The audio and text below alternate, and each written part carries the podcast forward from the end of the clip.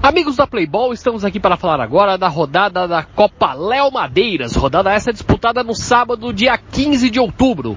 Tivemos na unidade Pompeia, na quadra G8 da Playball Pompeia, a partida entre Bélgica e Portugal, vencida pelos belgas por 5 a 4 para cima dos portugueses e de virada. É isso aí. O grande destaque do jogo, meus amigos, foi o camisa número 9 de, da Bélgica, o baixinho Jacó é isso aí, um baixinho encardido. Ele fez quatro gols no jogo e fez aí a virada e a festa do time da Bélgica nessa boa vitória sobre Portugal. Portugal começou melhor a partida, abriu o placar chegando a fazer 1 a 0, depois 2 a 1, mas depois com a boa atuação de Jacó comandando as ações ofensivas da equipe da Bélgica, o time da Bélgica virou o jogo para 5 a 4, mostrou muita qualidade, mostrou bom toque de bola e com Jacó, um, um jogador de frente, um atleta de linha de frente, que tem muita consciência no seu futebol, sabe jogar futebol e foi aí o dono da partida, o melhor em quadra com quatro gols no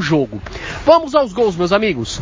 Portugal fez os gols com Carlos Alexandre, com Rodrigo e com Rodrigo novamente. O último gol foi de Oséias, já no finzinho do segundo tempo.